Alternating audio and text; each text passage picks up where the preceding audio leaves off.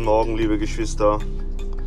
Ja, auch heute möchte ich dich begrüßen im Namen Jesus und dir ein Wort Gottes auf dem Herzen legen. Es heißt in Markus Kapitel 2, den Vers 14,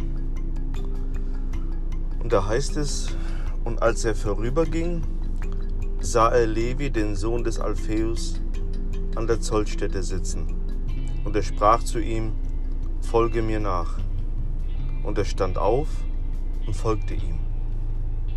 Soweit der Text aus dem Markus-Evangelium.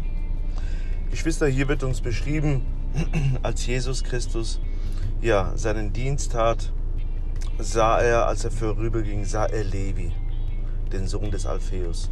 Und dieser Levi war ein Steuereintreiber, der für die römische Besatzung gedient hat. Und natürlich waren diese Zöllner, ja, stadtbekannt, landesbekannt. Und wenn man an ihre Zollstätte, in ihrem Bezirk vorbeikam, nahmen sie dann die Steuern ein für die römische Besatzung von ihren eigenen Landsleuten. Natürlich, wo wir sehen, wo Geld und Macht eine, eine Rolle spielt, ist die Korruption natürlich auch zu finden. Und so ja, aus der Geschichte und aus dem Bibellexikon wissen wir dann, dass diese Zolleinnehmer natürlich viel mehr Steuern dann eingenommen haben. Und der Rest ging dann natürlich ganz überteuert in ihre eigenen Taschen.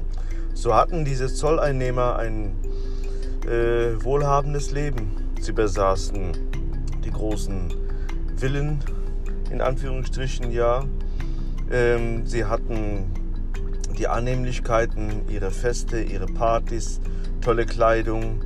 Wir könnten heutzutage sagen, dass sie in, ja, in den besten Stadtteilen ja, der Stadt gelebt haben und ähm, in Saus und Braus gelebt haben. Keine Sorgen, finanziell unabhängig, sicher, weil sie ja durch ihren Zolldienst, den sie da taten, viel Gewinn machten und somit ihr Leben ja abgesichert war in den Augen der Menschen. Jetzt kommt Jesus vorbei und sieht den Levi dort am Zoll sitzen. Die Bibel sagt uns, er sieht ihn an. Du, wenn Gott uns ansieht, dann sieht er uns an, wer wir sind. Er sieht hinter die Fassade, hinter die Kulisse. Und als der Herr Jesus zu ihm sprach, folge mir nach, geschah ein Wunder in das Herzen von Levi. Du, er stand auf und folgte ihm nach. Er stand nicht nur auf, körperlich, physisch, sondern auch verließ er alles, wofür sie, er sich sein Leben lang abgemüht hat. All die Sicherheiten, die er sich selber zusammengebastelt hat, die Annehmlichkeiten des Lebens, er tauscht es gerne ein, weil er vor sich ähm, eine andere Sicherheit sah. Levi war jemand, der mit Werten umgehen konnte. Und dieser Levi sah den Wert in Christus. Er sah bis in die Ewigkeit, können wir sagen, hinein. Denn wenn wir nur, die Bibel sagt uns im Korintherbrief, 1. Korinther 15, wenn wir nur auf das Hier und Jetzt, auf Christus vertrauen und nicht glauben, dass es eine Auferstehung der Toten gegeben hat, sind wir die edelsten Kreaturen auf der Welt. Du, aber so gab es eine Auferstehung der Toten bei Christus. Und letztendlich ist die größte Sicherheit des Menschen ist die, dass wir, wenn er sein Leben hier verliert, sei es auch um Jesu willen, sei es auch als, als Märtyrer oder sei es auch seinen natürlichen Tod, wenn wir im Glauben im Vertrauen auf Jesus hier auf Erden unsere Augen zumachen, dann greift die Botschaft von Jesus auch in das ewige Leben hinein. Gott trägt uns, Geschwister. Was Gott zusagt, das hält er gewisslich. Levi stand auf, er verließ alles. All die Bindungen, all die Teile, wo er gebunden war, wo er seine Werte gesucht hat, seine Zukunft verstecken wollte, verließ er und er setzte sein Hab und Gut in diesem Moment in Anführungsstrichen nicht mit Geld, sondern seine Hoffnung, sein Glaube legte er wie bei Roulette, alles auf einer Zahl. Die Bibel sagt uns, dass uns kein anderer Name gegeben ist, wo wir Rettung finden können, als nur in den Namen Jesus. Jackpot. Levi wurde reich in Gott. Und Levi bekam letztendlich einen neuen Namen.